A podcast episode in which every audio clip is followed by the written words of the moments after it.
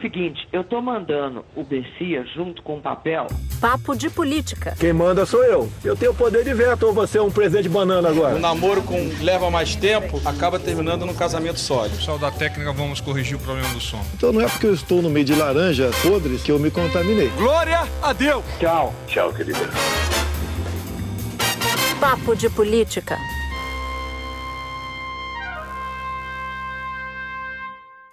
Começa agora o nosso Papo de Política do Rio de Janeiro, André Sadi. E agora também do Rio, ela está de volta, a Maju Coutinho. Bom, uma semana de movimentações no tabuleiro eleitoral. Bolsonaro ingressou no PL, como você sabe, e nem disfarçou quem será seu alvo. O alvo, evidentemente, Moro. Também nem disfarçou que quer avançar no território de Bolsonaro. Neste fim de semana, ele inicia um giro pelo país. E adivinha por onde ele começa? A gente vai contar para você. Também vamos te contar o apelido que os petistas deram para a chapa Lula-Alckmin. Tem também aprovação, finalmente, no Senado, do nome de André Mendonça no STF. E você vai saber da articulação do presidente Bolsonaro para controlar um órgão de investigação em ano eleitoral. É isso mesmo. Aumenta o som, fica com a gente, que o Papo de Política está começando.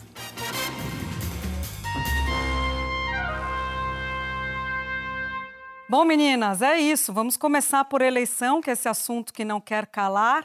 A polarização que a gente está falando desde o início dos tempos, praticamente, né, entre Lula eh, e o presidente Bolsonaro, essa semana mudou um pouco de cara, né, Andréia? Está com uma polarização, eh, se ensaiou uma polarização Moro-Bolsonaro, né? uma antagonização entre os dois. É claro que isso é uma estratégia de momento, tu, tudo pode mudar mas Bolsonaro sentiu, né? Sentiu o golpe da entrada de Moro na disputa. É, e assim, né, meninas, ele sentiu não só de forma pública, como você disse, ninguém está disfarçando, como nos bastidores. A equipe do presidente Bolsonaro, desde a equipe mais técnica, a equipe mais política, começou a levar a sério a candidatura de Sérgio Moro, coisa que eu não via nas minhas conversas é, nas últimas semanas. Isso foi mudando. Agora parece que ganhou corpo desde a filiação de Moro, ali no dia. É, na semana no dia 10 de novembro, se eu não me engano, foi no próprio dia 10. Depois daquilo, Moro começou a figurar nas pesquisas com uma margem que esses políticos ligados a Bolsonaro não estavam esperando, então eles estão agora levando a sério a candidatura de Moro, Júlio. Acho que esse é o primeiro ponto para a gente começar a discutir. O Moro, Enquanto isso, claro, é mais fácil você fazer oposição, né? O presidente Bolsonaro está no governo, a equipe do presidente Bolsonaro está correndo contra o tempo para tentar entregar alguma coisa para alavancar a imagem dele, principalmente na área econômica, né? O, o Auxílio Brasil, toda a discussão no Congresso. E o Moro está correndo ali na faixa dele, na raia dele, de olho no eleitorado do Bolsonaro, rachando principalmente a bancada evangélica. Eu já contei aqui da bancada entre os da bancada não, né, dos grupos. É, podia ser uma bancada. Podia também, ser né? dos militares, né? Mas do, do grupo militar tem muito militar que hoje quando você pergunta vai no Moro ou vai no Bolsonaro, eles acham que o Moro é a segunda via, como eu disse aqui no papo, dessa, dessa ala mais à direita. E agora o Moro está de olho nos evangélicos. Não à toa, se vocês forem reparar, o Moro, assim que o André Mendonça ele foi é, aprovado lá no Senado, foi às redes sociais e fez uma postagem elogiando o ministro, que é muito apoiado pelos evangélicos e, na prática, deve toda essa votação que ele conseguiu, que foi só por seis votos a mais né, do necessário, a, na verdade, uma mobilização da bancada evangélica. E Sadi e Júlia, é, lideranças do Podemos, dizem até o seguinte, que com a aprovação do André Mendonça, né, agora para o STF, vai ficar muito mais fácil que lideranças evangélicas que já estavam é, aborrecidas com o fato da demora da sabatina do André Mendonça e do não apoio do presidente Bolsonaro ao André Mendonça, né? É, essas lideranças já estão se articulando e começando conversas mesmo com a campanha, conversas mesmo com a campanha de Sérgio Moro e agora podem começar mais abertamente, uma vez que André Mendonça já uhum. conseguiu passar essa barreira aí do STF. Então, ficar de olho nisso. E também a campanha de Moro, a Sadi falou da aproximação com os militares, com evangélicos. Na campanha já tem um núcleo mesmo direcionado para falar com as lideranças. E também falarão com mulheres e movimento negro também, Sérgio Moro, focando por aí. Estava uhum. falando por onde começava né, a campanha, gente. Começa a campanha, né? Ele está lançando um livro e ele vai fazer um giro pelo país e começa por Porto Alegre nessa semana. O Rio Grande do Sul, Sul, na verdade, foi grande esteio eleitoral do presidente Bolsonaro. Então ele já vai no Sul, deve encontrar com Eduardo Leite, que era o adversário de Dória, né, na disputa do PSDB. Deve fazer uma mega filiação lá de algumas pessoas ao Podemos e depois faz o giro por outras capitais, Recife Rio de Janeiro e São Paulo, tudo na semana que vem. Mas o que eu queria contar para vocês é essa negociação que a gente já falou há um tempo que está acontecendo entre Lula e Alckmin, é, Maju. E os petistas encontraram Lula, é, Alckmin, desculpe, deputados petistas, num restaurante aqui em São Paulo essa semana. Tiraram foto, Maju, com Alckmin. Olha que coisa, né? Chama até atenção. Aquela foto que político tira lá do lado.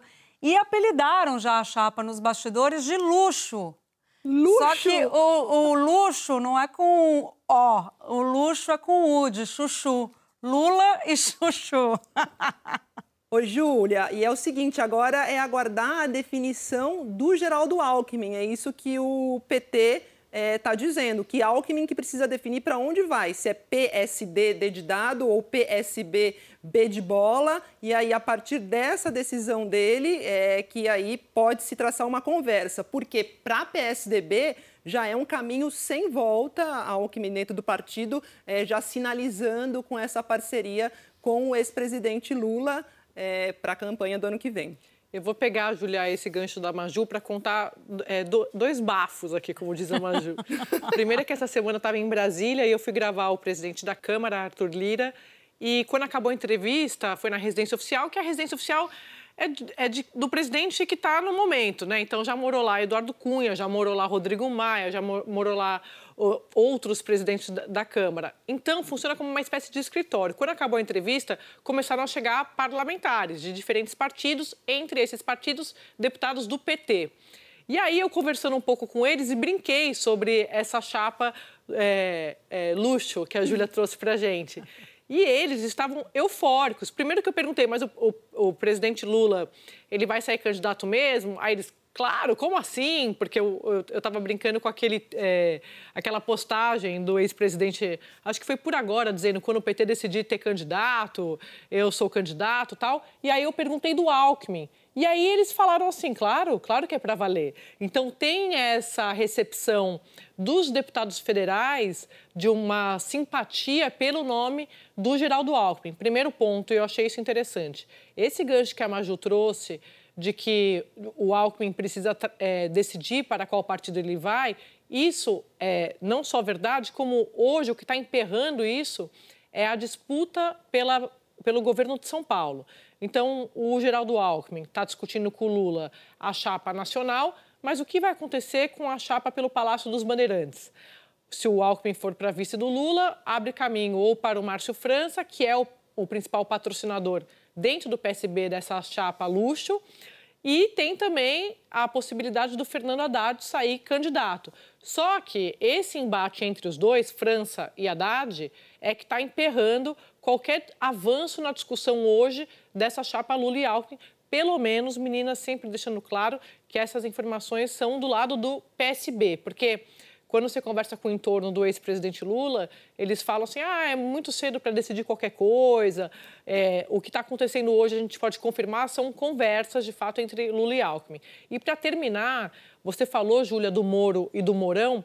Eu queria dizer que não só eles estão conversando, como o entorno do Moro acredita que Mourão, por causa de tudo que ele passou com o presidente Bolsonaro nesses últimos anos, de ter sido escanteado, de ter sempre sido convidado a não participar das decisões importantes do governo, que agora seria a hora de ele romper com o presidente Bolsonaro, pular para o barco do Moro, até para, nas palavras de um dos principais interlocutores do ex-ministro da Justiça, ele é, preservar a imagem das Forças Armadas. Foi a frase que eu ouvi de um dos principais interlocutores de Sérgio Moro. Então, o que isso significa na prática? Que Moro está, sim, fazendo a corte para Mourão, porque acredita que isso possa é, fortalecer, né, turbinar, vitaminar a sua candidatura à presidência em 2022. Eu cheguei até a perguntar a respeito de uma eventual vice. Aí eles falaram: não, calma. Uhum. Aí já é, já é ir, ir longe demais, mas o apoio de Mourão, que olha, nos bastidores, como a gente sabe, na verdade, nunca escondeu, né, que sempre esteve insatisfeito com essa relação, esse, esse, tratamento dispensado pelo Bolsonaro. Talvez agora seja a hora de ele mostrar é, algum tipo de insatisfação. Só que quem conhece Mourão diz que ele é muito leal ao, ao, ao presidente Bolsonaro nesse sentido de que ele fez um compromisso, então ele iria até o fim. Mas não é o que espera a campanha de Moro. Agora, essa chapa luxo, né? Eu falei o luxo com U e com, não com O e também com CH ou com X. Aí eu não sei como é que fica o chuchu ali.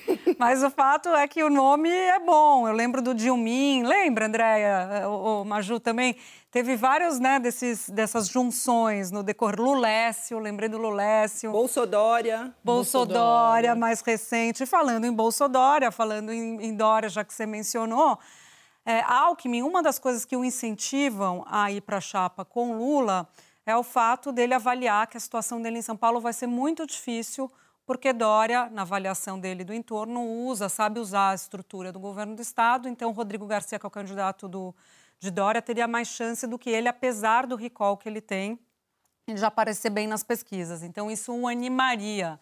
E Dória está correndo uma Ju atrás, é, conversando com o MDB, Cidadania, isso. com Podemos também. O sonho de consumo dele é que o Moro desista, seja vice ou candidato ao Senado, ou um acordo com o STF. A gente já falou, né, Andréia, sobre, sobre isso até, né, ele ser indicado para o STF numa eventual governo Dória. Mas assim, tem que passar pelo Senado, né, Maju? A gente viu a dificuldade. Aí um tucano me falou: não, mas se o governo tiver liderança, faz passar qualquer coisa no Senado?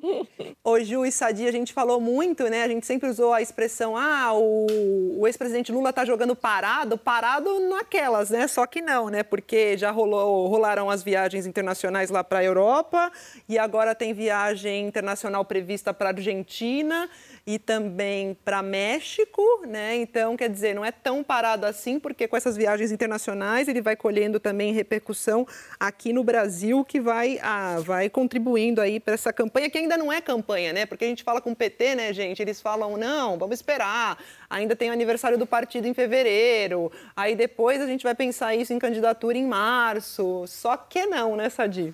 Só que não total, Maju. Você falou do tem ano que vem, fevereiro, eu fiquei pensando no começo do ano que vem, que sempre tem aquela preocupação do aumento das passagens da tarifa de ônibus, né? Uma uhum. preocupação para os prefeitos e que chegou a ser uma conversa entre o presidente Bolsonaro e o ministro da Economia Paulo Guedes. O ministro, o presidente Bolsonaro, na visão ali da turma do Paulo Guedes, ele é muito influenciável pelos ministros políticos que são candidatos que querem o tempo todo solução, temendo perder voto em ano de eleição. Por exemplo, Onix Lorenzoni, o ministro Rogério Marinho, inclusive Marinho e o, e o Onix com o Paulo Guedes, não é que eles têm uma relação ruim, eles sim, simplesmente não têm mais relação. É, bate-boca, dedo na cara, tá assim, tá nesse nível a relação. E o Paulo Guedes, a equipe econômica, eles ficaram com medo de o presidente Bolsonaro pedir algum tipo de saída, solução para a equipe econômica a nível federal para resolver um, uma questão que os prefeitos já estão preocupados que eles vão ter que enfrentar no ano que vem. Então, tem esse, esse fator rondando ali o Palácio essa semana, e nas próximas a gente vai ver coisas sobre isso. E a outra coisa, que a gente falou bastante de Moro, de Bolsonaro passando recibo é, público, que é o, o Paulo Guedes, quando ele conversa com o presidente Bolsonaro, ele sempre chama atenção para a, a, tal da agenda liberal que nunca foi liberal, que sumiu, né? Uhum. Ninguém viu, ninguém sabe, ninguém viu.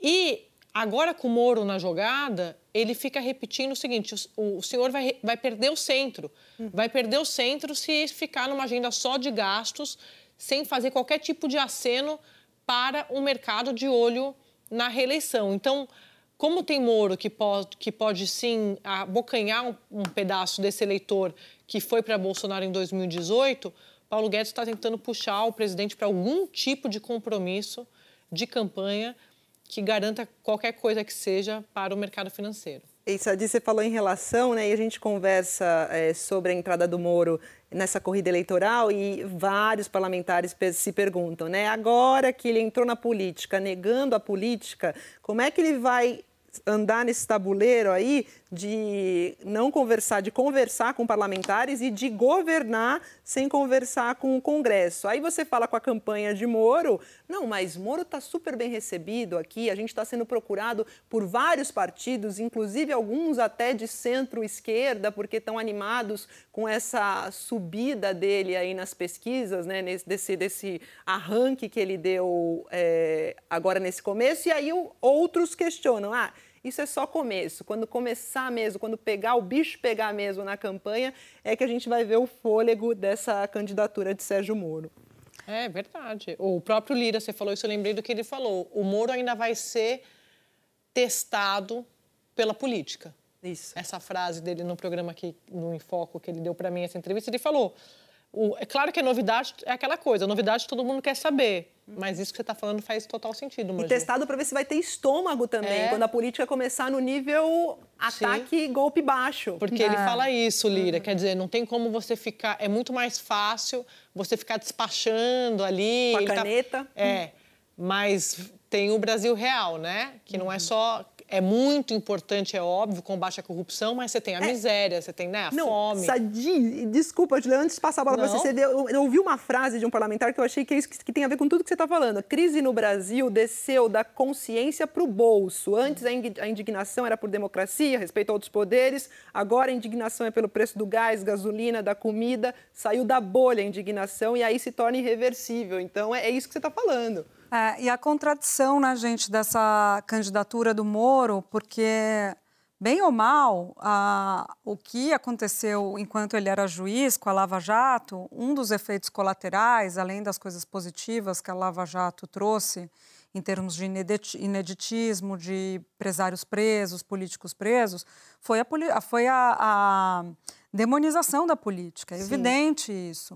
O sentimento, as pessoas vendo aquelas políticos presos com algema, etc., o sentimento que despertou nas pessoas também foi o de ojeriza política ao sistema, né? como muitos. É, é, integrantes da Força Tarefa falavam do sistema, o sistema está podre e tudo mais. E agora ele se lança como um candidato do sistema, e tem que ser do uhum. sistema, porque não tem, não tem, não tem, o que está de fora né, do sistema. O sistema é dito pela Constituição. Então ele se torna um jogador do sistema. E eu adoro, a gente que está cobrindo política há um tempo, a gente sempre pergunta para o candidato, né, que diz que é novo, mas como é que você vai montar a sua base no Congresso? E sempre vem aquele discurso.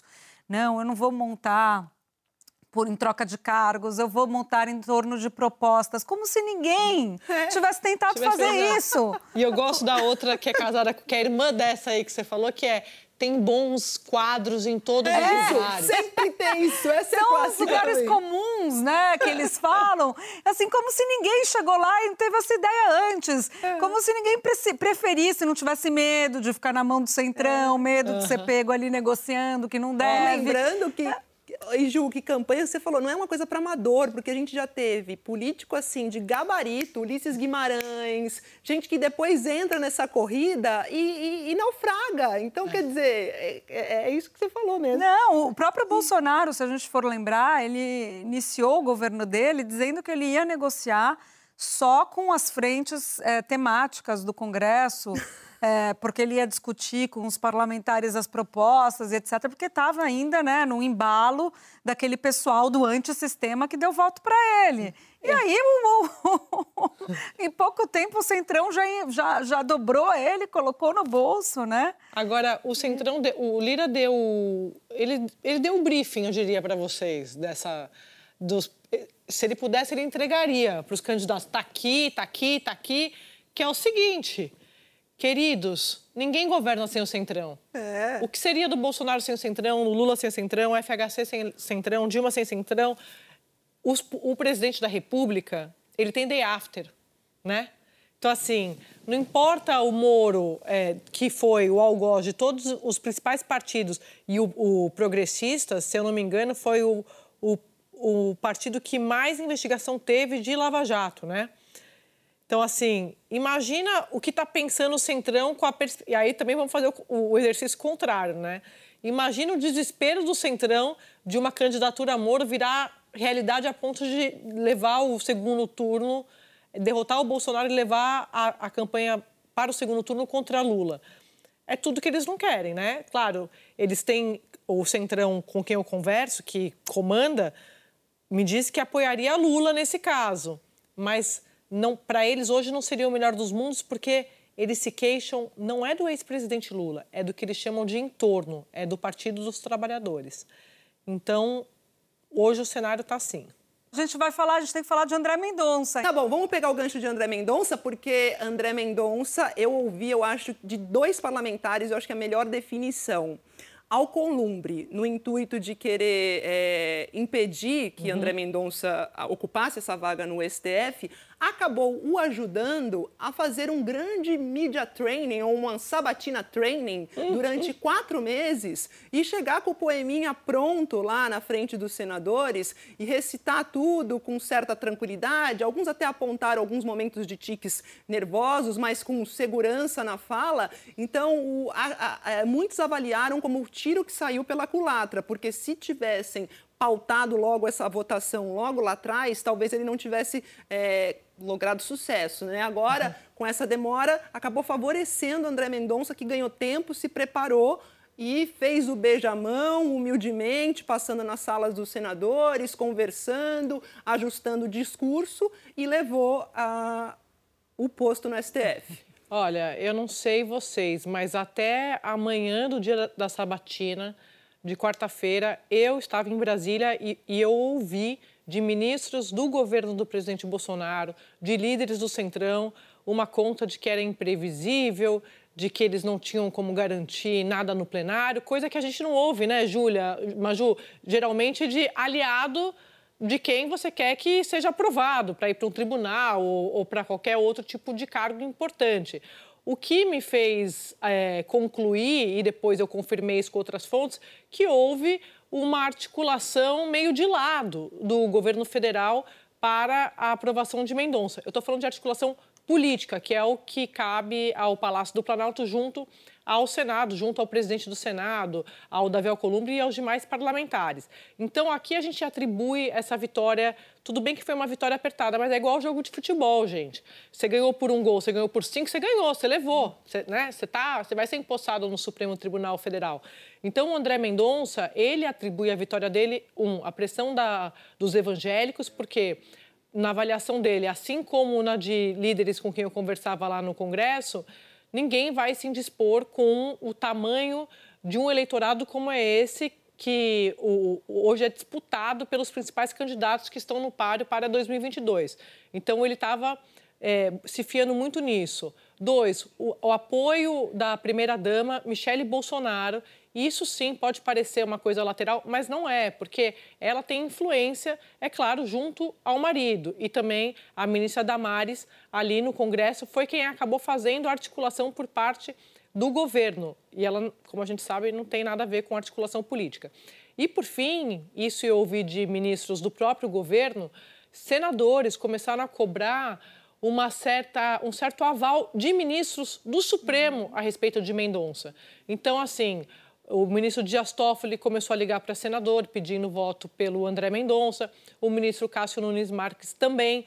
Então, houve essa, essa articulação de ministros do Supremo pela aprovação de Mendonça. Então, eu diria que se ele tiver que agradecer a alguém, seria a esse combo que eu acabei de Sadi, apresentar. O que eu ouvi também é que uh, o STF, na figura do presidente do STF, tem essa questão de até ligar para os senadores uhum. e fazer, falar, não, tudo bem, está de acordo com o que a gente pensa, o que a gente acredita, pode apostar, pode botar fé, e que a diferença na votação agora, na sabatina do Mendonça, foi justamente o Fux, presidente do STF, não ter exercido esse papel, que ficou, como a Sadi disse, é, para o Toffoli uhum. e para o Cássio, que fez essa, essa ponte, essa ligação em favor do André Mendonça. Eu acho que um, um, ponto que, que a Andrea falou que explica um pouco por que, que o governo estava um pouco no escuro nessa discussão da, da votação no plenário, que na CCJ era, era uhum. jogo jogado, né? É o fato de que o governo não estava, é, ele, controlando o, a própria votação. Quem estava controlando e articulando foi a Frente Parlamentar Evangélica e a Frente Parlamentar da Família. Eles ligaram, foram 54 deputados, dois por estado, ligando todo dia para os senadores. Não entrou senador na articulação de propósitos, entrou só deputado e eles fizeram esse corpo a corpo nos estados. Um deles me disse, da Frente Evangélica, que foi a primeira vez na história que eles juntaram da Igreja Universal à Luterana. Uhum. Então, eles estavam com, com, o termômetro muito é, apurado. E eles tinham de votos 52 votos na terça-feira. E foram perdendo, foram percebendo que a Alcolumbre foi conseguindo esvaziar, mas não conseguiu derrubar. Eles ficaram com os 47. E eu, outra coisa que eu queria comentar com vocês também é a votação do, do senador Flávio Bolsonaro porque nessa discussão toda, a Andréa citou a Michelle. A Michelle foi importante, primeira-dama, para segurar o nome, para não retirar o nome, porque se pensava num momento o presidente foi pressionado, ele segurou. E Flávio Bolsonaro, o que os senadores contam é que ele trabalhou por outro nome, Humberto uhum. Martins. Então, na hora, Andréa Maju, que eles foram votar, votação secreta, o botão fica embaixo da mesa.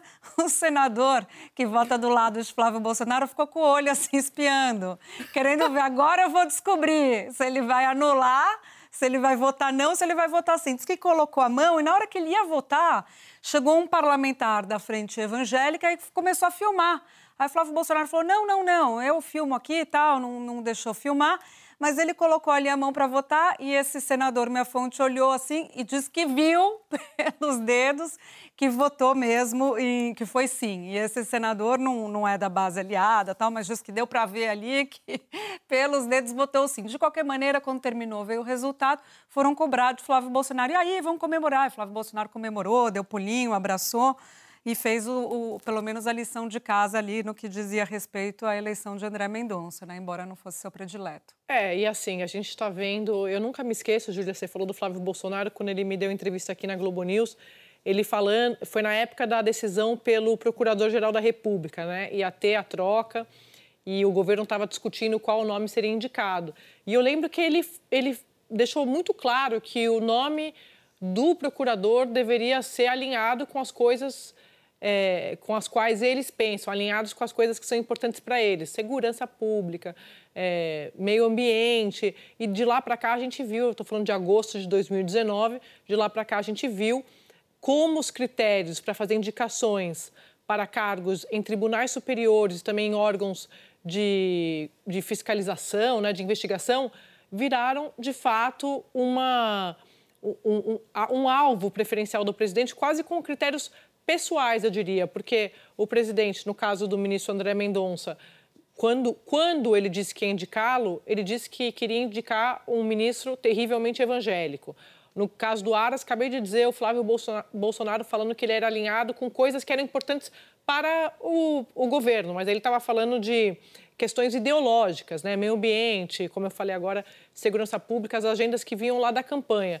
E agora e também, como a gente sabe, acompanha bastante essas trocas na Polícia Federal, porque o presidente quer poder ter o que ele chama de é, interlocução, né? Que como minhas fontes da Polícia Federal dizem, interlocução, se você for traduzir, apertar a tecla SAP, é ele poder ligar e cobrar alguma coisa de algum delegado, alguma investigação como ele mesmo disse na reunião ministerial lá de abril, para não esperar é, pegar a família dele, usando um palavrão, né?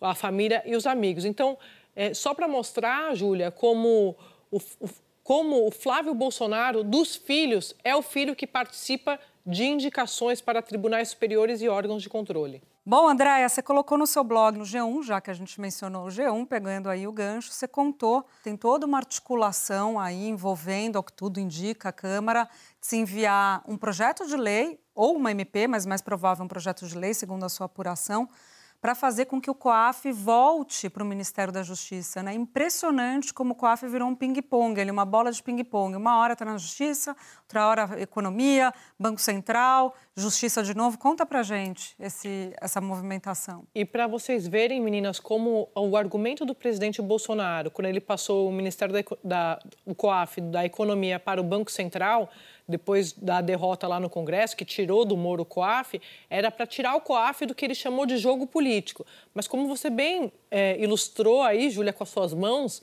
virou um ping-pong de uma coisa que é muito séria, um órgão de fiscalização, um órgão que é seríssimo e tem como é, função principal o, o, as investigações envolvendo lavagem de dinheiro. Né? Então, atua muito no combate a esse tipo de crime e, por isso, preocupa e muito parlamentares. Foi o COAF, por exemplo, só para a gente lembrar para quem está assistindo, que fez aquele relatório apontando a movimentação atípica nas contas do Queiroz, pivô das rachadinhas, ex-assessor do Flávio Bolsonaro.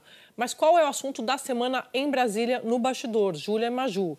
O presidente Bolsonaro já consultou esses aliados do Centrão lá na Câmara dos Deputados para saber o seguinte: se ele tirar o COAF do BC e mandar para o Ministério da Justiça, ele vai fazer como? Por medida provisória ou, ou por projeto de lei? O que ele ouviu desses líderes é que é melhor fazer por um projeto de lei, porque aí você consegue discutir mais, fazer uma, uma mudança mais profunda, sabe-se lá o que isso quer dizer envolvendo um órgão de investigação.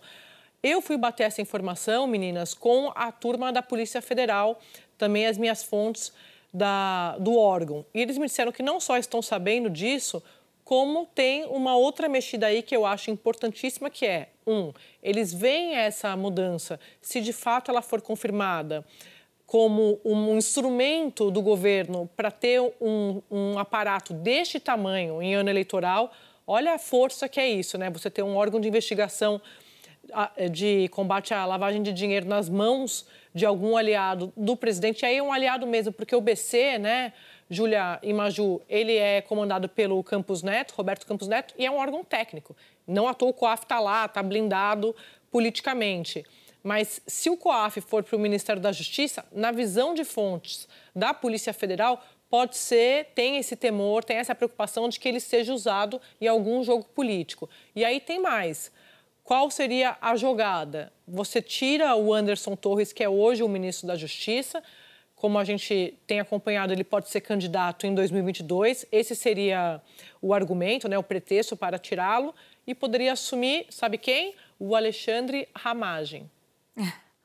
Voltou, então, né? Aquele que sempre, sempre teve ali no banco, né, Andréia, né, Maju? Ramagem foi parar a discussão sobre a indicação dele lá no STF com o ministro Alexandre de Moraes. Então, nesse caso que a Andrea nos mostra, Maju, é mais um palanque estadual, mas, na verdade, servindo aí para uma operação mais complexa. Aliás, palanque estadual não, porque o Ramagem seria deputado estadual, é, federal, né, André? Pelo o, distrital. O Anderson Torres. O Anderson Torres, né? É, desculpe, o Anderson Torres, óbvio, seria deputado distrital, né? Isso. Distrital não, federal pelo DF, desculpa. Ih, tô deputado... toda me tropeçando aqui. Deputado federal pelo DF, porque parece que a vaga de Senado, que estava sendo costurada para ele, já está prometida para a ministra Flávia Arruda, que é do PL e casou, o partido casou com o Bolsonaro agora, né? Então eles não querem mexer com o PL nesse, nesse arranjo porque ela teria a prioridade. Chegou a hora, Ai, aquela hora. Eu quero ver Dona Maju Ai, Coutinho. Gente. Que é aqui o melhor repertório melhor. da música. Não. Ah, ela vem de. Eu posso é. fazer um cross? E aí você não sabe o pior, Júlia. Ela ainda entrevistou a então, Betânia essa semana. Esse é o cross. Não, Ô, não Júlia. Dá. Já vem humilhando. Não, eu vou aqui. já fazer vender meu peixe. Porque, porque, Ju e Sadi, eu entrevistei Betânia. A entrevista, gente, é só lá pro final de dezembro. E aí eu fiquei caçando uma música dessa diva poderosa. Não é dela, mas já foi cantada na voz dela. E quero que lembrar André Mendonça na Sabatina, porque André Mendonça na Sabatina era outro André Mendonça, né? Um André Mendonça que eh, não apoiava retrocessos democráticos, que apoiava o Estado laico, que só acionou a Polícia Federal contra opositores do governo Bolsonaro porque o presidente havia se sentido ofendido. Então eu lembrei daquele. E hoje também, gente, é dia do samba, né? Dia, primeiro, dia 2 de dezembro, dia do Olha. samba. É. Então eu lembrei daquela música do Chico, mas eu quero que vocês lembrem dessa música cantada na voz de Betânia, por isso que eu não vou me arriscar a cantar, não. Mas é mais ou menos assim. Hoje a sabatina saiu procurando você. Quem te viu, quem te vê, quem já o conhece, quem não o conhece, não pode mais ver para crer. Quem jamais esquece, não pode reconhecer. Eu vou ali tomar uma água, eu já venho, tá, Júlia? Encerra o programa aí, tá? Obrigada. É muito humilhante, é muita humilhação, Não, né, gente, Andréia? não. Só pra- Ouçam com Betânia, tá? Por não, favor. eu acho assim, ela cantou e ela fez uma adaptação. Ela foi É, corajosa. Sabatina Ela se saiu. preparou. Você entendeu, né? Você quer que eu vá ou, ou você vai? Eu vou porque como é, né? O meu, você sabe. Eu vou pedir licença para o mestre Emicida, que eu amo de paixão, mas eu, eu só consigo pensar nisso quando eu vejo o, o Centrão unido, assim, né? Querendo, que- querendo mais poder, mais permanência, é, com emenda, com eleição de 2022. Eu acho que eles se olham e eles, se- eles cantam tudo, tudo que nós tem é nós. Muito bom, é muito Maravilhosa, bom. André. Você foi bem. você tá competitiva, Muito você tá bem. na parada. Eu que vou ter que defender aqui, gente. Júlia que lute. Eu que lute. Eu vou de Cazuza, codinome Beija-Flor, André Mendonça cantando para Alcolumbre. Foi uma dica que a gente recebeu do nosso assinante, de um assinante nosso na internet, e é o seguinte: Pra que mentir, fingir que perdoou, tentar ficar amigos sem rancor. Agora não vai rodar, agora não vai rolar. Era de uma novela, vocês lembram qual? Tá mais pra minha idade novela. da Maju, essa. É, lembro sim. Letícia Sabatella e... Letícia Saba- e Ângelo Antônio. Ângelo Antônio. Casal 20 da época. As noveleiras, só não lembramos qual, gente. Olha isso, infelizmente, nosso tempo acabou. Queria agradecer a Andréia, obrigada também, Maju. Até a próxima. Chegou a hora de agradecer a nossa equipe, edição executiva Daniela Abreu, edição e produção Alex Tágira, Cecília Rito, Júlia Zaremba, Germano Martins, Bruno Batti e Gabriel Kekio. Supervisão Ana Bernardoni, chefes de redação Pedro Godoy e Mariana Timóteo, gerência Cadu Veloso, sonoplastia Pedro Chagas, supervisão técnica Guido Carvalho e Leandro Discassiati, equipe de estúdio José Dias, Edson Vinícius, Marcos Vinícius, Ricardo Espósito e Thaís Risnauer. Nosso podcast também é programa de TV na Globo News, você sabe, toda quinta-feira às 11h30 da noite.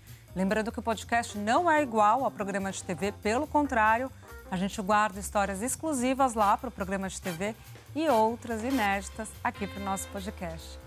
Muito obrigada pela companhia e até o próximo episódio.